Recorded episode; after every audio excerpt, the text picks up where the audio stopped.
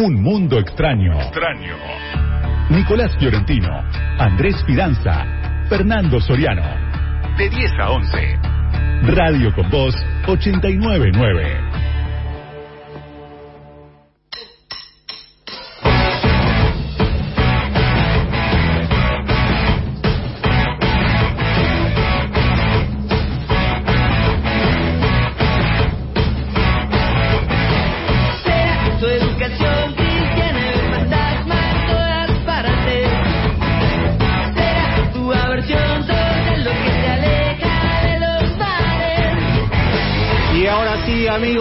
Amigas, sean ustedes bienvenidos a este mundo extraño que yo me atrevo a sentenciar.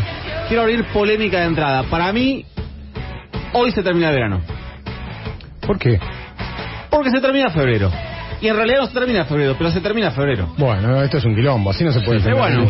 Sí, a ver, no ¿qué le dan- opina Andrés? Porque yo no si no sé le qué hacer con la- el descoloca, si no le dan las bolitas pero, para el pero debate vos te, vos te referís a sí. te referís a hoy por 27 o hoy porque viste algo Hoy, en el porque aire. acaba, para mí, porque acaba de eh, pasar el último fin de semana de febrero.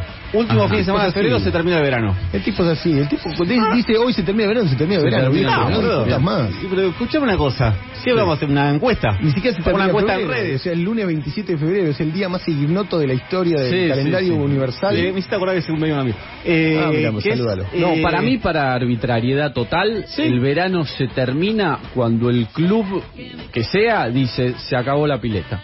Cuando hay pileta de verano y te dice la pileta Es llega buena. hasta. Es buena. Y en mi club llega hasta el, creo que el fin de semana, el primero de marzo. O sea, el fin de semana que Eh, viene, 6 de marzo, no sé qué. Claro, el- o sea, el primer, o sea, te entra un fin de semana de marzo. Me entra un fin de Pero semana más. Ahí ya estás aceptando una lógica, que las cosas empiezan o terminan un fin de semana, que es la mía. No, no, pues depende. Solo que lo estás extendiendo una si semana el- más. Si mi club, la vez que vuelta que viene, dice termina el miércoles, termina el miércoles. Este- Igual te diste cuenta que todo su régimen gira en torno a que Fero.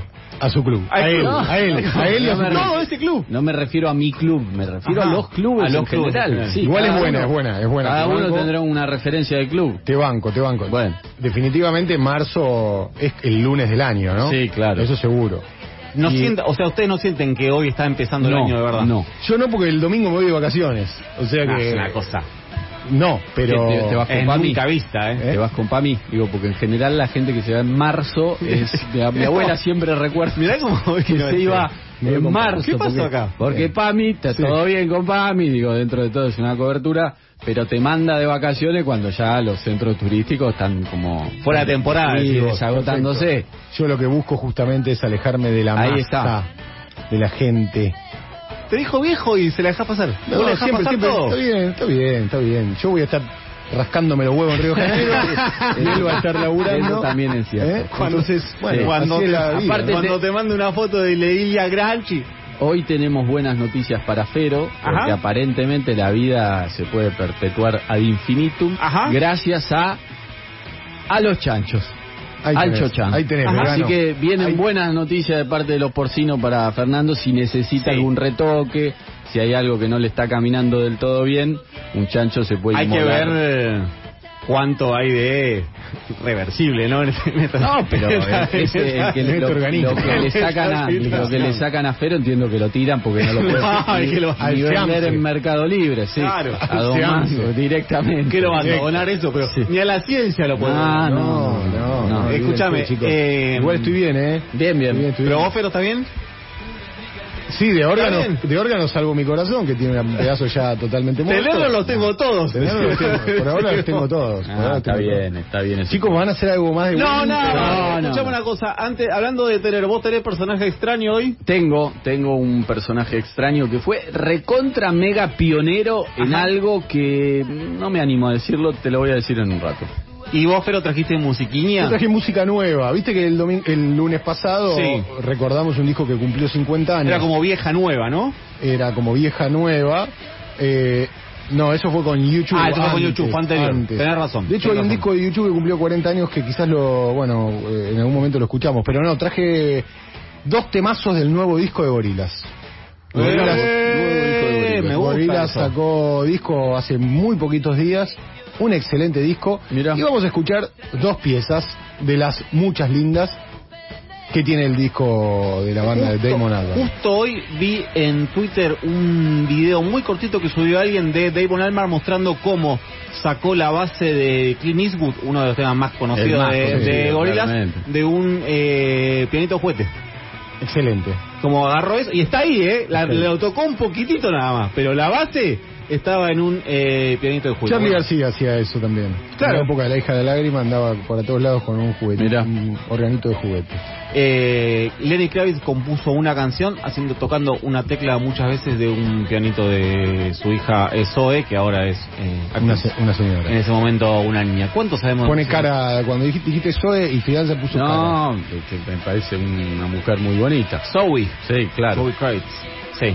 ¿Algo más que decir? No, nada más. ¿Podemos seguir? Sigamos. Sigamos, entonces. Yo puse cara, simplemente, Sigamos, que me sigamos, botoneó sigamos, fue el oficial acá. verdad, No hay cámaras El acá, oficial Soriano. ¿Para qué hacemos algo sin cámara? Para que lo prendas fuego, boludo. Un mundo extraño. Andrés Fidanza, Nico Fiorentino y Fernando Soriano te proponen una aproximación a las noticias de la semana desde un punto de vista alejado de lo tradicional. Radio con Voz 899. Hablando de eh, prender fuego, si vas a cancherear con un pibito, primero chequea un par de cosas. Primero, lo avispado que es ese pibito. Y en segundo lugar, la información con la que, con la que cuenta con la que cuenta este pibito. Esto lo traigo eh, a colación porque eh, vamos a escuchar cómo un yo voy a arriesgar. A mí me da vínculo tío sobrino, pero no lo sé. No lo sé. Pero ¿me siguen con que es tío sobrino? Sí, sí, tío Es posible. Vamos a ver cómo eh, el tío lo bardea al sobrinito y el sobrinito que contaba con eh, información privilegiada.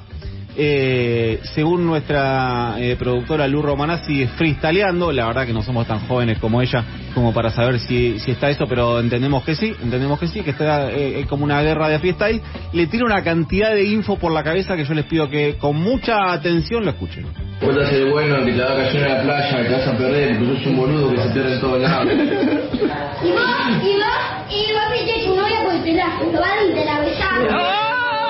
Tu novia te la besaron. Porque, y porque te bloqueó en el Instagram. Y. Chao, toma, listo. Le dio. Eh, Pega como Tyson ese a, tu, niño, ¿eh? a tu novia te lo a tu novia te la besaron. Te bloqueó el Instagram y te fue infiel, o sea, lo dejó bicicleteando de aire. Sí. Chao, chao. No, tenía Bueno. info aparte, no es que tiró al bulto, porque la de, la de Instagram me parece que era un dato, ¿eh? No, es Le que sí. en la Instagram. le Todo era info. Todo era info. todo era info ahí. Y bueno, ¿quién no pasó por eso? ¿O no? Qué lindos son los niños, ¿no? Con Sí. esa sinceridad este, explosiva. Sí, en Sí. realidad son más lindos cuando son de otro. Sí, no, no, eso En sí. general. general. Extorsiva también, Sí. son, te extorsionó el pibe, Sí, te extor- claro. gran extorsionador. el- Sí, sí, sí, sí, bueno, es su mecanismo de supervivencia, ¿no? También. Un, Sí. Macri- un macrista en potencia. Sí, ahí lo vemos. Eh, eso, ¿no? Sí, ¿qué pasó? Sí, no, me quedé, me quedé con, con las infancias, la impunidad. La impunidad del- la impunidad de absoluta. niñez. Sí, sí. Es Bueno, un perverso polimorfo el niño, no lo dije yo, después googleen a ver quién lo dijo. Ah, muy Eh, bien, acá como ah, con, la, con la facultad ah, de psicología por ah, la cabeza. Ahí está, muy bien. ¿Sabes que justo lo vi escribiendo para mí googleó? para mí googleó.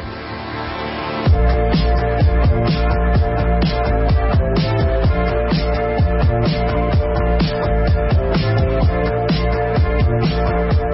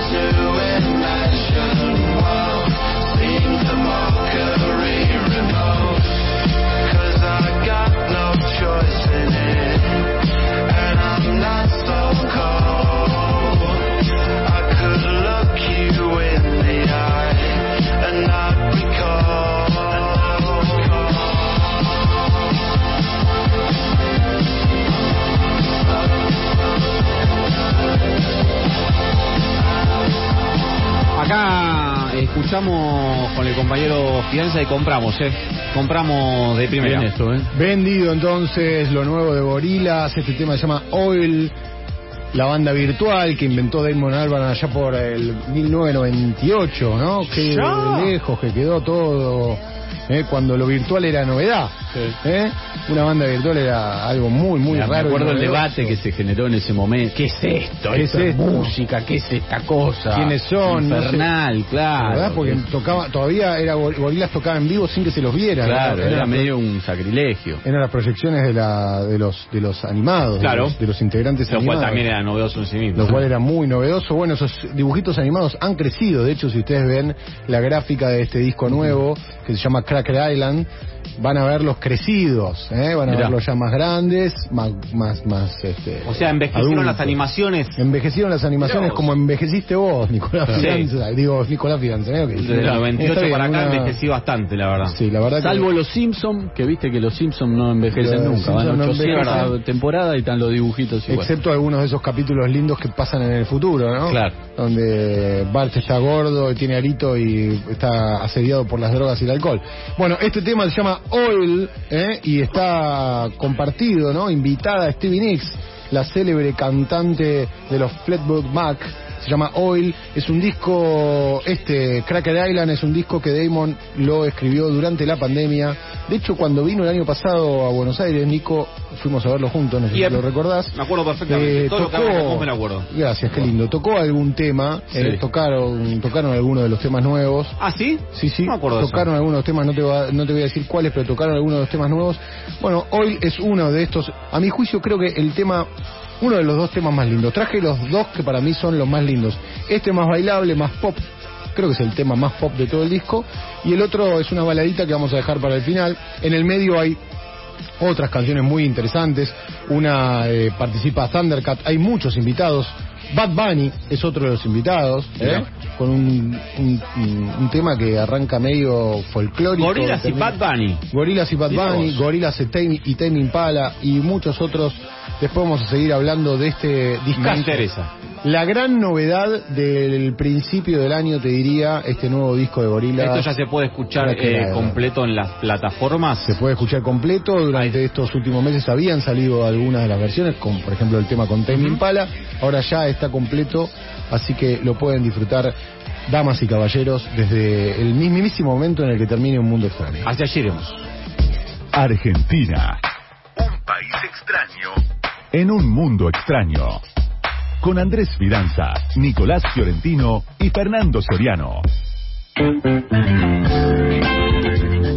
Hace unos días, puntualmente el 19 de febrero, escribió en su cuenta de Twitter el científico Ernesto Resting lo siguiente.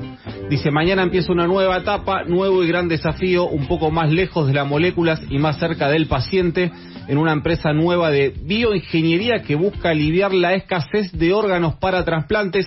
Son órganos, escuchen esto, eh, producidos en bioreactores el futuro llegó. Yo leí esto y la verdad que eh, me interesó y por eso estamos en línea justamente ahora con Ernesto Resnick, científico, ahora dedicado a la bioingeniería de órganos en la empresa Miromatrix. ¿Qué tal Ernesto? Nico Fiorentino te saluda, ¿cómo estás? Hola Nico, ¿cómo te va? Bien, bien, todo bien. Eh, eh, ¿En qué sentido llegó el futuro con esto que están haciendo en esta empresa? Bueno, lo que esta empresa, esta empresa es pionera, es la primera, eh, con lo cual tiene que pasar todas las etapas de aprobación. Eh, lo que hace es producir órganos literalmente en bioreactores, o sea, si ves las fotos son jarras, eh, en, en- en la cosa más futurística que se te pueda ocurrir, son jarras donde adentro hay un órgano formándose, lo que normalmente haría un cuerpo humano, o bueno, de todo animal. Esto es literalmente eh, un órgano siendo formado en, en una jarra, ¿no? Y el objetivo es, como vos dijiste, es, eh, es tener un modo de producir los tan ansiados órganos de, para trasplante, porque todos sabemos que para ciertas enfermedades no hay otra solución que el trasplante de órgano, por ejemplo, corazón, riñón, hígado, y el problema que conocen todos es que no hay suficiente, suficientes órganos donados para cubrir esa lista Para de personas que, que necesitan claro. Mira, Ernesto, ¿a partir de qué se generan estos eh, órganos en estas jarras, como vos explicás? Bueno, la, la novedad de lo que hace esta empresa es un descubrimiento de hace unos 15 años, es que podés tomar un órgano cualquiera y sacarle todas las células, limpiarlo de todas las células, un órgano, digo, de un animal o una persona que haya fallecido, ¿no? Eh, eh, ¿Cuál es el problema de armar un órgano sintético en una jarra, digamos, como decía? El problema es que los órganos no son simplemente un conjunto de células sueltas. Los órganos, como todos sabemos, tienen una cierta estructura. Es, un, todo- es, una estructura precisa, conocida, ¿no? Cuando uno ve un, corazón, eh, sabe que tiene una cierta forma determinada, un hígado lo mismo, un riñón lo mismo. Bueno, armar, eh, ho- hoy con lo que avanzó la ciencia, conocemos qué células forman parte de esos órganos, pero ponerlos todos en uno, en, ese, en esa forma tridimensional que tiene y que además es necesaria para, para su funcionamiento, no es tan fácil. Entonces lo revolucionario de esta empresa lo que fue es tomar eh, órganos, en el caso de, de la empresa en la que trabajo ahora, son órganos de cerdo, se les saca todas las células del cerdo, por ejemplo, en mi grupo trabajamos en, en hígado, Ajá. se les saca todas las células con un proceso, es, es casi como lavarlos con shampoo, casi literalmente, te digo, es usar detergente para lentamente, lentamente ir sacándole todas sus células y después, como te decía, como conocemos qué células van, después repoblamos esos órganos con células humanas. Entonces, a, los, a, a la carcasa, digamos, a, a lo que queda del órgano, y esto, si querés, puedo hablar un poquito más de qué, qué significa esa carcasa, lo que queda del órgano de cerdo con todas sus células eliminadas, la repoblamos con células humanas y, y bueno, eh, eh, termina siendo un órgano humano sobre un esqueleto de órgano de otro animal. Y bueno, por supuesto, la ventaja de cerdos es que tenemos cerdos de sobra, porque encima de eso ni siquiera es que se hace, se, se generan cerdos especialmente para esto. Todo lo, toda la, la comida de cerdo que va para, para el supermercado, a mi empresa llegan los órganos que no se usan para nada y nosotros los usamos para producir trasplantes. Era, Ernesto, a ver si entiendo bien. Dios no, eh, no quiero involucrar a ninguno de mis compañeros acá en la mesa, Dios no quiera a ninguno le falte nada, pero si alguno de ellos requiriese un trasplante, por ejemplo, esa repoblación, te diste cuenta que hablé de ellos y no de mí, ¿no? Eh, esa repoblación de eh, ese, esa carcasa, como vos decís, con eh, células humanas, ¿deberían ser las eh, células tomadas de la persona que va a ser trasplantada o no necesariamente? El futuro es exactamente eso. Hoy por hoy, todavía lo que estamos trabajando es con simplemente células humanas, en general derivadas de eh, personas que murieron cuyos órganos no se pueden trasplantar. Entonces usamos esas células. El futuro es, como vos decís, es el órgano personalizado. Porque cu- ¿cuál es uno de los grandes problemas de lo- del trasplante de órgano? El rechazo, ¿no? Eso.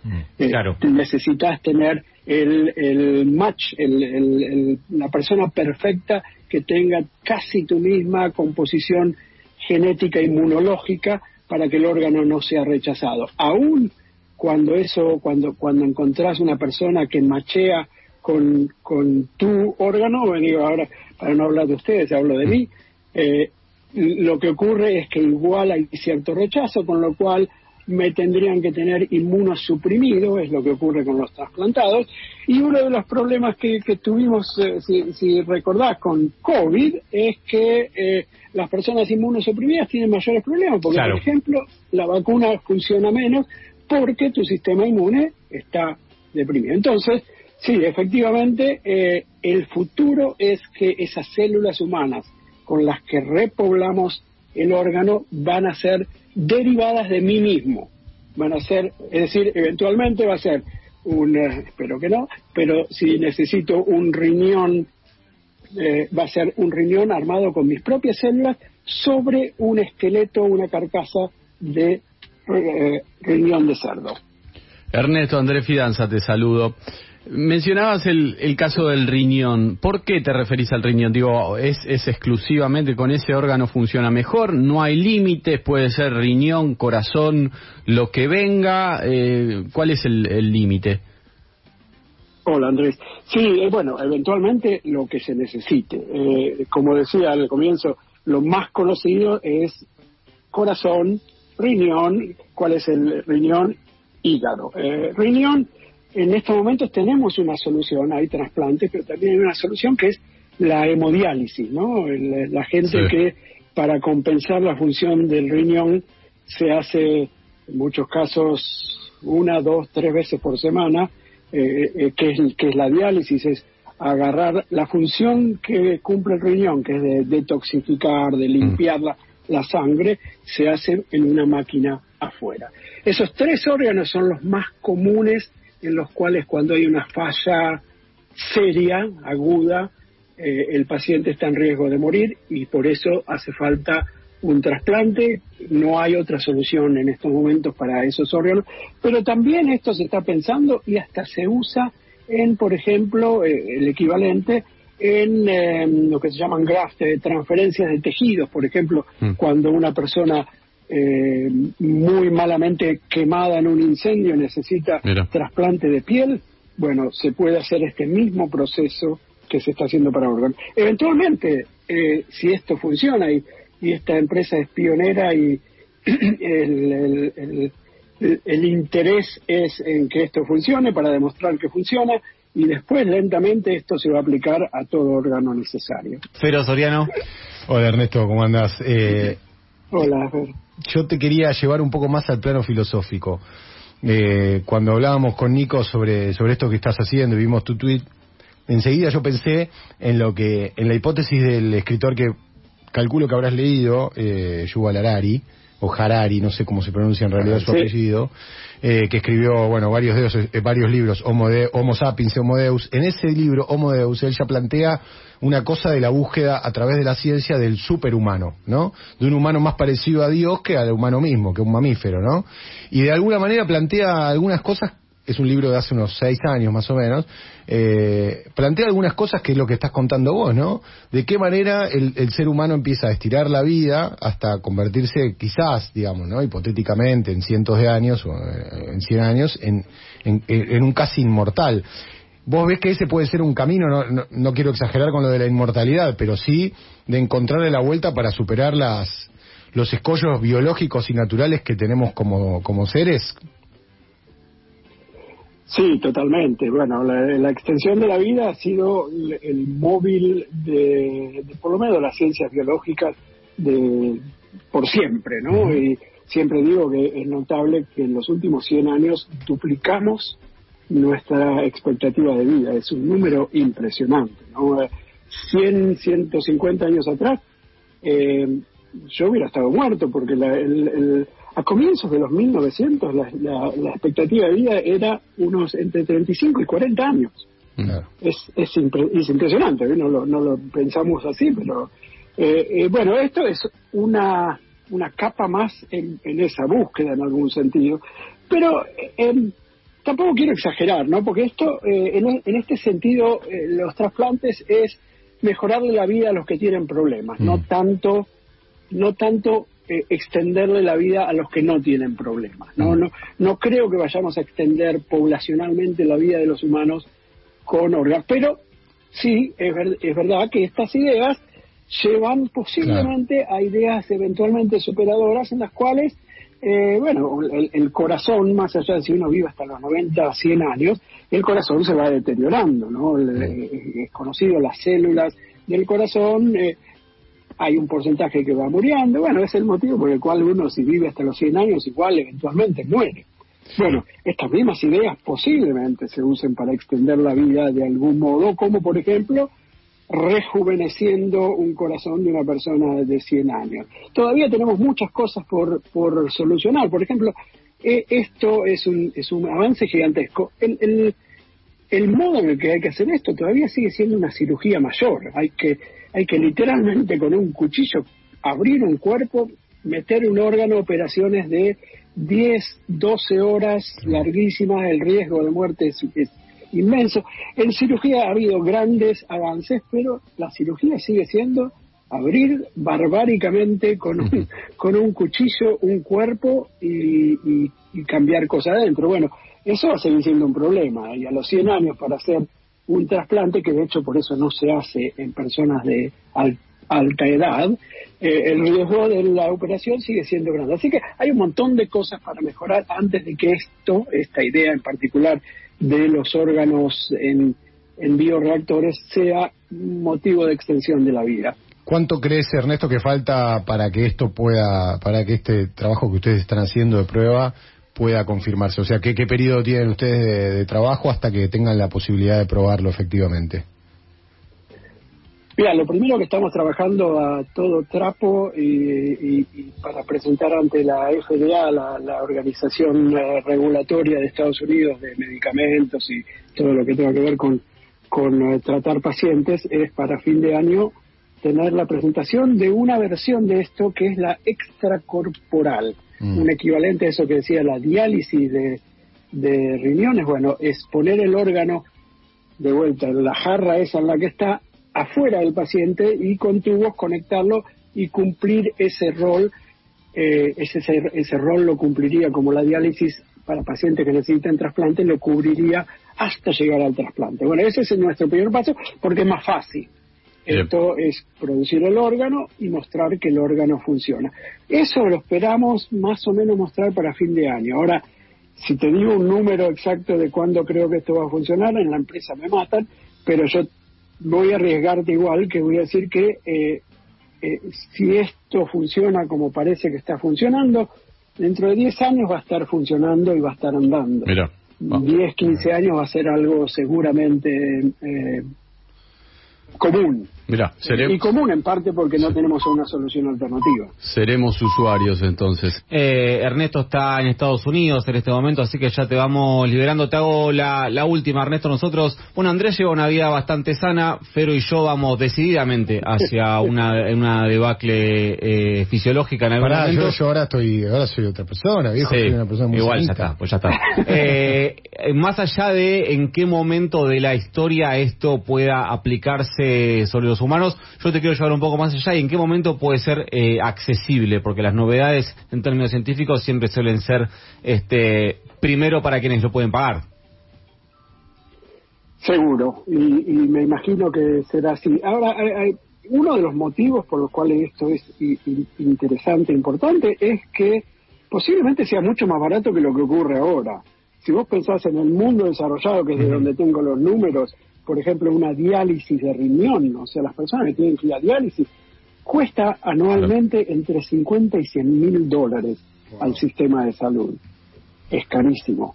Wow. Con estos órganos, el costo del órgano no es tanto. eh, esto va a ser intensivamente, va a eh, requerir eventualmente de bastante ciencia. ¿Cómo va a funcionar esto? Déjame que haga un, un segundito, un- un- una Sí. aclaración más. Esto, vos, yo voy a necesitar un órgano. eh, me van a venir, me van a sacar células, van a ir al laboratorio, van a agarrar esta carcasa de, de eh, digamos, hígado de, cerdo, lo van a repoblar con mis células. Todo eso lleva manipulación eh, de, de células, lleva tiempo, con lo cual es costoso. Pero eventualmente el costo va a ser relativamente bajo porque se va a poder hacer en paralelo, en masa, un montón al mismo tiempo, con lo cual un mismo operador se va a ocupar de mi hígado y el de otros 20 más. El, material en sí de cerdo es hoy por hoy es nada.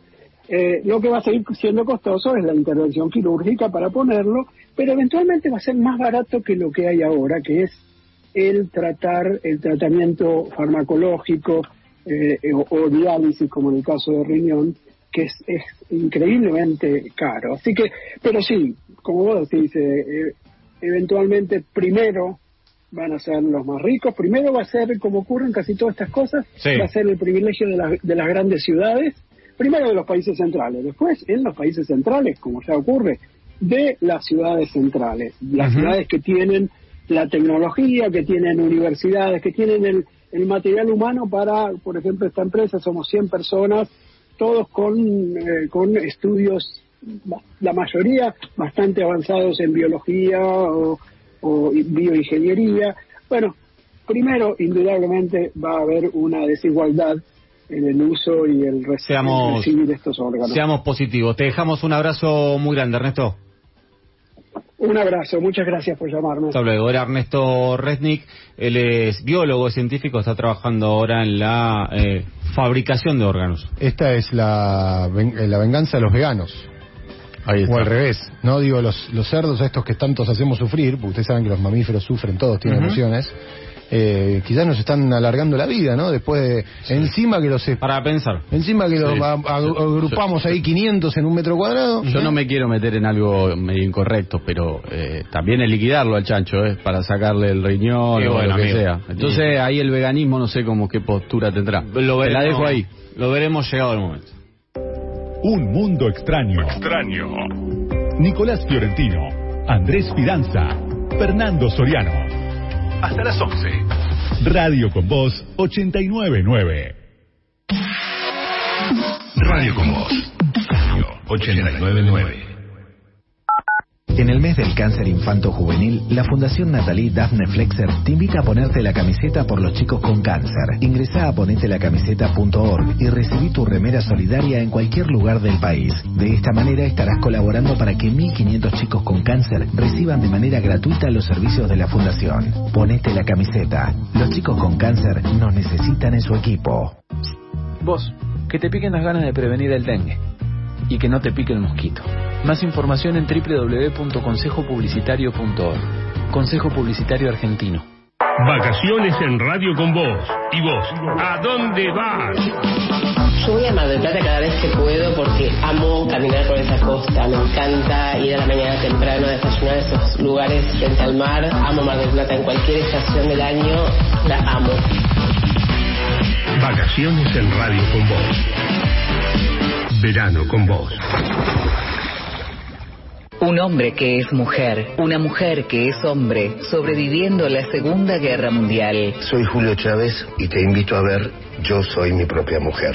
Sin dudas, la obra más desafiante de toda mi carrera. Yo soy mi propia mujer, la multipremiada obra de Doug Wright. Protagoniza y dirige Julio Chávez. Teatro Metropolitan Sura. Entradas a través de PlateaNet.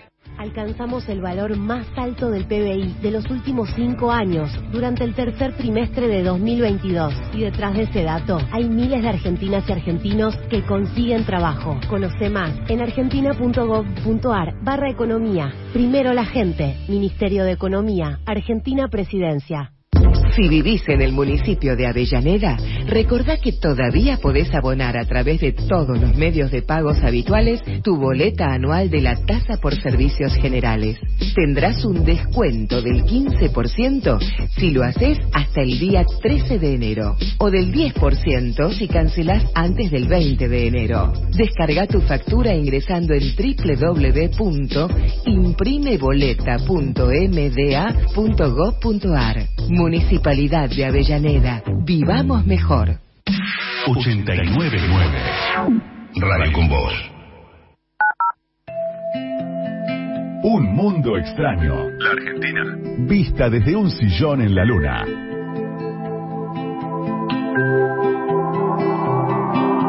Stand and look out on the dark lake where the moon is rising and the hydrophores are coming back in from the past. In silence, where things they don't exist, and we're all in this together till the end.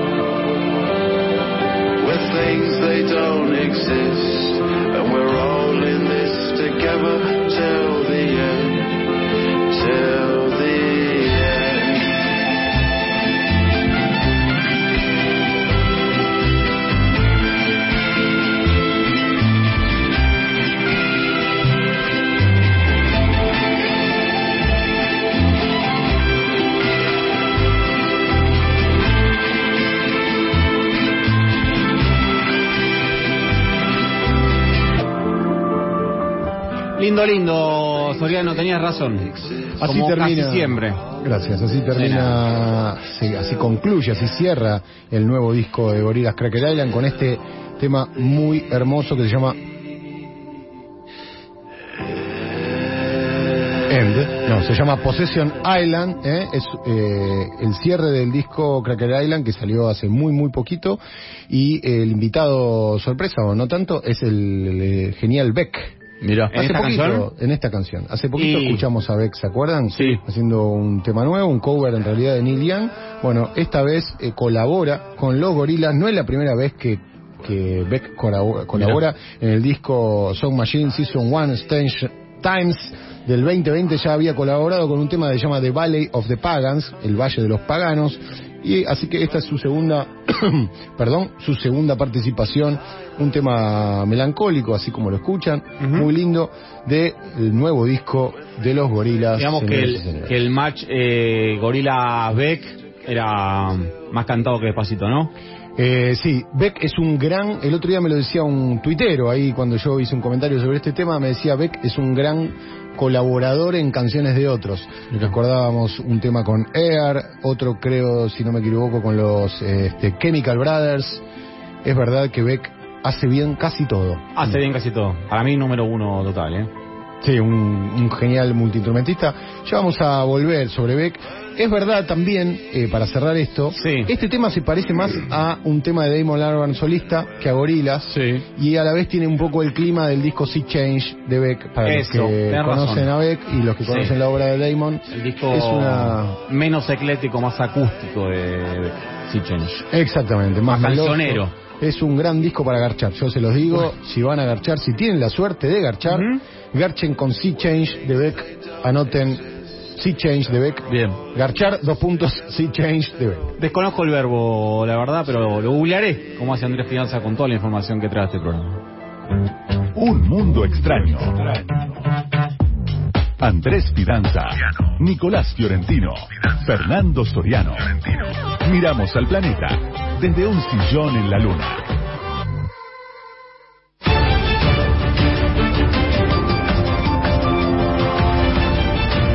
El momento musical de este programa, musical en términos más bien filosóficos, porque musical literal lo pone Fero Soriano, pero existencialmente musical, el noticiero insólito a cargo de Nico. Adelante, por favor. Gracias por tus palabras. Tiene 16 meses, pesa como uno de 8 años y tiene que usar la ropa de su papá. Ah, qué bien. Kenzie nació en Indonesia y desde sus primeros meses se transformó en un caso de estudio. Apenas ha superado su primer año, pesa 27 kilos, usa pañales XXXL y tiene serias dificultades para movilizarse por sus condiciones físicas. ¿Cuántas X dijiste? XXXL. Ah, mira. Triple Eh, Era más XL. fácil pañales para adultos, ¿no? Digo. Claro, pero para Para adultos. adultos muy grandotes. Eh, decía, no solo tiene dificultades para movilizarse por sus propios medios, sino por otros. Sus dimensiones hacen imposible incluso meterlo en un cochecito. El crecimiento de Kenzie fue realmente inesperado. Nació pesando 4 kilos, algo grande pero nada muy fuera de Normal. lo común. Sin embargo, a medida que fue pasando el tiempo, su tamaño se descontroló. El cuerpo de su padre también es pequeño, contó Pitri a su madre. La ropa de su padre le queda bien, a veces también la usa eh, mi hija. Bueno, usa la ropa de papá, el nene, 16 meses tiene. Total normalidad. Yo qué sé. Bueno. Deforme, con todo respeto, digo, ¿no? Estamos hablando de eso. Sí, eh, Es un poco violento Ah, el bueno. discurso. No, claro. estaba, hablando de una persona de 16 meses, ¿no? Para tenerlo en cuenta. No, Igual quiero decir que las imágenes son bastante impactantes. Yo no dije eso. Segunda historia. A ver. Descubren al Mini Schumacher, tiene 3 años y deslumbra conduciendo superautos de lujo. Saenzo Foglu apenas alcanza los pedales de un coche y ni siquiera ve más allá del volante, pero conduce mejor que la mayoría de las personas. Es hijo del piloto de motos turco Kenan Ah, mira. Foglu, cinco veces campeón del mundo de Super Sport y el responsable de poner en manos del niño, casi bebé, primero motos y después autos. Zain es tan pequeño que, para poder ver, coloca una cámara GoPro en el techo del auto, justo arriba del parabrisas, digamos, y conduce mirando una tablet, o sea, la, la GoPro está conectada a una tablet que él mira desde adentro del auto. No, me vuelvo loco. Así maniobra con notable pericia, por ejemplo, la Ferrari SF90 de su padre, muy cuestionado por poner estas máquinas a mano de sus hijos. de Sí, su- de sí, su hijo. no, me imagino. Ajá, sí. Calculo se- que manejará dentro de una pista privada que tiene el señor este, ¿no? Eh, maneja dentro de, de su casa en espacios muy reducidos y muy pequeños, realmente muy bien. Acá el Sí. dato curioso es que su Eh, padre... sigue siendo ilegal, ¿no? Sigue Pero siendo ilegal. todo bien, digo. Bueno, igual que tenés contra lo ilegal. ¿Qué Que su ahora? padre- El oficial Fidanza. A- Algunas leyes me parece que hay que respetarlas. Bueno, que no maneje a los tres años, digo, qué sé yo. ¿Sabés quién hace las leyes? Los- las hacen los congresales, ¿no? El padre del niño... Vota bien, Fidanza. El Bueno. padre del niño, además de ser ex piloto de motos, es diputado turco Ah, por el mira. gobernante. Partido de la Justicia y el Desarrollo, lo cual amplificó las críticas en su contra. Bueno, yo qué sé. Yo le choqué un auto a mi papá a los 11 años. A los 11 años, bueno, Sí, se lo aclará choqué. que tu papá es mecánico, Mi había, papá es había mecánico. muchos autos en, en, en- en Eh, en ¿no? realidad choqué su auto, que era un taxi, subiéndolo a un garage. Le erré a la puerta del garage. Le choqué todo, tuvo una, tuvo una, semana una semana sin ingresos en mi casa porque el taxi no... Bueno, igual el inconsciente era él. ¿Con permiso o sin permiso? No, con su permiso. Ah, te dijo, meteme el auto. Me estaba enseñando a manejar Eh, y bueno. Listo. que se No estaba joda. nada, Que se la- joda entonces. no estaba sí. nada las condiciones. Última historia, esto les viene mm, bien, ¿eh? Yo quiero que escuchen bien esta información. A ver. Atención tramposos, llegan a las redes las inspectoras de fidelidad. Se masificaron, soltero, no sé por quién lo decís. se masificaron en Brasil y operan en Instagram y TikTok. Son mujeres jóvenes y hegemónicamente llamativas que cobran entre 20 reales, algo así como 4 dólares, y 150 reales, algo así como 30 dólares, para poner a prueba la fidelidad de los hombres a sus esposas o novias y luego proporcionar pruebas a sus clientes. Las pruebas suelen consistir en escribirle mensajes a sus objetivos, contactando con ellos por WhatsApp e Instagram, hacen capturas de pantalla de conversaciones y fotos que luego entregan a sus clientas, te están mordiendo las uñas, Andrés Fianza, No, no, entregan a sus clientas como resultado de su trabajo. Stephanie Lara, inspectora de fidelidad de 20 años de Curitiba, afirma que 6 de cada 10 hombres aceptan sus insinuaciones y no pasan la prueba. Yo quiero decir que 6 de cada 10 me parece poco. Sí, sí. Sí, No, sí, sí. Es ¿Por un, qué? Es un eufemismo el término de inspectoras, porque no son inspectoras, son generadoras, son instigadoras. Un inspector va, investiga, medio neutro, te dice lo que pasa es esto. Esto es la búsqueda de la profecía autocumplida, hermano. Claro, claro, estás provocando un, un En desastre. efecto. Estás, estás- estás llevando un eh, encendedor prendido a una estación de servicio. Completamente. Bueno, pero- Un trabajo miserable, digámoslo, miserable. ¿no? Digo, a No, todas Sí, luces. no. Abajo de eso hay petróleo, ¿no? Sí, Digamos, claro. No, lo que hay que decir es que eh, yo eh, no sé cuál es eh, su caso, a mí esto no me, no, me, no me preocupa, pero sí me parece que yo co- en esto coincido con Andrés Fian, es muy difícil, es muy difícil no entrar ahí. No, no, se Es puede, muy difícil se puede, entrar ahí. se puede, Se puede, se puede. Claramente conducta, se que hacer puede. yoga. Te puedo decir que no, decís, Uno está tranquilo, Claro. está tranquilo. ¿Eh? ¿qué pasa? ¿Qué pasa? Habla como el narigón, habla como Bilardo, ¿viste? Se repite. Aparte se repite. tranquilo dos veces. Sí, Está sí, tranquilo, está tranquilo. A, los, dos- a los dos investigadores de no sé qué. Acá, acá empezaron. ¿Vos estás tranquilo? Perfectamente tranquilo. Muy Bien. tranquilo. ¿Vos no lo ves Muy tranquilo o no? lindo, Sí, muy, muy Está tranquilo. muy tranquilo. Medio muy dormido tranquilo. también. A Son ver, las 11 ¿cuántas de la veces- noche. ¿Cuántas veces dijimos la palabra tranquilo en este caso? Ni lindo, ni feo, ni difícil, ni complicado. La palabra es extraño. Un mundo extraño. Con Andrés Fidanza, Nicolás Fiorentino y Fernando Soriano.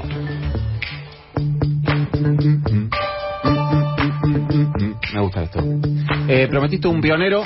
Sí. Es toda la información que diste. Pionero, pionera. ante todo sos eh, mezquino. Pionero, pionera, y las dos cosas al mismo tiempo en una semana en donde la homofobia, la misoginia estuvo a la orden del día, tiene que ver con esto. Nuestra protagonista, personaje extraño de esta semana, fue una maestra gallega, gallega porque nació en Galicia en efecto, Elisa Sánchez Loriga, nacida en 1862, hace más de 150 años, mujer recontra mega pionera en algo que tiene que ver con esto. A mediados de 1880 se conoció con quién? Con Marcela Gracia Ibeas, otra mujer de Galicia. Marcela estaba estudiando en la escuela el magisterio en La Coruña y Elisa, que había estudiado la misma carrera, estaba trabajando allí. ¿Qué pasó entre ambas? Entre Elisa y Marcela, flechazo, Amor. flechazo total. Nació el amor. Enamoramiento absoluto, pero ¿cómo? ¿La homosexualidad empezó hace 10 años? No, no, señores, existe desde el inicio de la historia. Estamos hablando de dos eh, adolescentes. en Sí, eran chiquitas, eran chicas. Bueno, durante una. mm, eh, se enamoraron y, con- digo, le dieron rienda suelta a esa pulsión, a ese enamoramiento, llamalo como quieras. Durante más de una década, de hecho, convivieron en distintos lugares de La Coruña. Pero en 1901 hicieron algo que las convirtió recontra en pioneras. Porque esto, hasta ahí, es audaz, sí, digo, la convivencia puede Hay ser. que ver además cómo convivían, si era medio solapadamente. Era medio sotoboche, a eso voy. Pero lo que hicieron fue que se casaron. En 1901, en España, sí, se casaron. ¿Cómo Pero hicieron? eso. Bueno, y encima se casaron por iglesia en San Jorge de la ciudad gallega de La Coruña. ¿Cómo hicieron? Bueno, hicieron un, tri- un truquito, obviamente. Ah, un trío, pensé. Sí, no, no, bueno, también puede ser, eso no lo sé.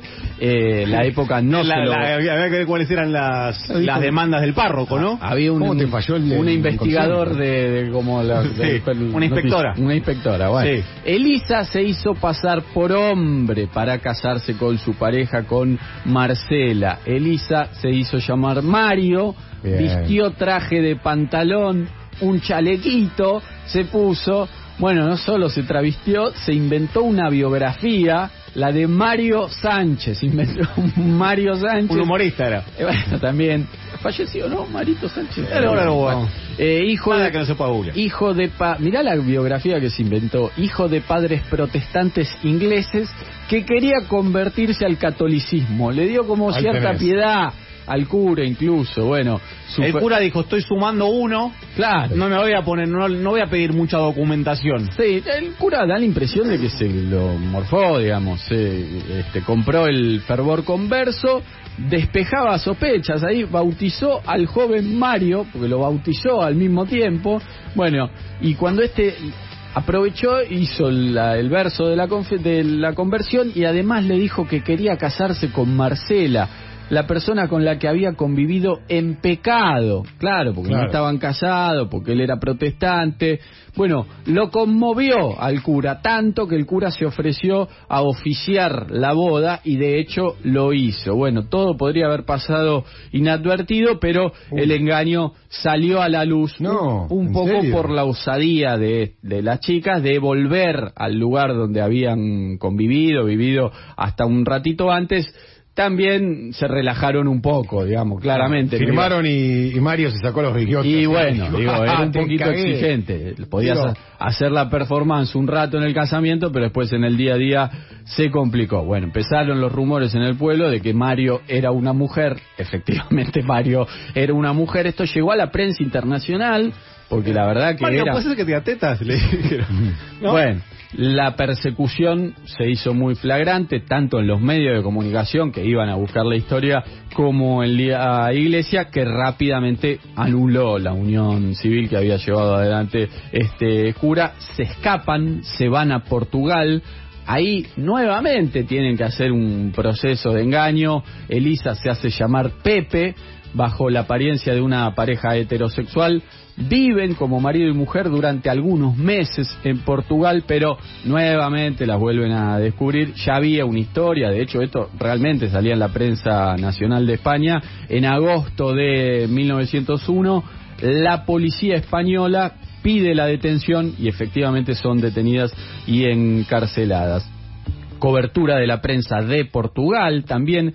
Y ya a diferencia de lo que había pasado un poquito al principio, sobre todo en España, que tal vez sea un poco más conservador ese país, ya la gente, la prensa, tomaba como cierto partido en favor de Marcela y Ah. Elisa. Porque en definitiva, viste, también había algo de la audacia. Tenía que triunfar el amor, ¿no? Bueno, sí, y, y esto del engaño, ¿no? Eh, también generaba cierto, cierta toma de partido eh, por las chicas. Bueno, una parte de la sociedad portuguesa, algunos españoles residentes en Oporto, las defendieron, organizaron un movimiento de solidaridad, también por supuesto, digo, había movimientos más de izquierda que tenían otra mirada respecto a lo posible. Revuelo en Portugal, España pide la extradición, que estaban detenidas las chicas, Portugal la acepta, pero un toquecito antes de la entrega, Marcela y Elisa, muy audaces, se vuelven a escapar. ¿Y a dónde se van esta vez, chicos? A Buenos Aires. Mirá vos. para la Argentina, sí. Vuelven a cambiar de identidad. Eso, ¿Para qué año estamos más o menos ahí? Eh, 1900 y piquito. 1900 y piquito. Sí. Vuelven a cambiar de identidad. Marcela se hace llamar Carmen y Elisa María. Esta vez ya no hay travestimiento, sino Sí. simplemente se cambian la identidad porque estaban perseguidas, eran Claro. prófugas de la justicia europea. Elisa llega primero, después lo hace Marcela, acompañada por su hija, porque en el camino de todo esto tuvo una nena en Portugal en 1902, de alguna relación heterosexual, evidentemente, no es que adoptó, su hija creció aquí, ya con mucho recelo, no hay muchas pistas sobre la hija, presumo a esta altura muerta, ¿no? Nació en 1902, pasó una infancia clandestina para evitar la persecución, que la conocieron en carne viva estas dos mujeres, tuvieron que ir saltando de país en país, de continente en continente. Bueno, miles de inmigrantes gallegas vinieron a la Argentina y la vida de estas dos chicas, la verdad que no difirió demasiado de eso, encontraron trabajo en el servicio doméstico.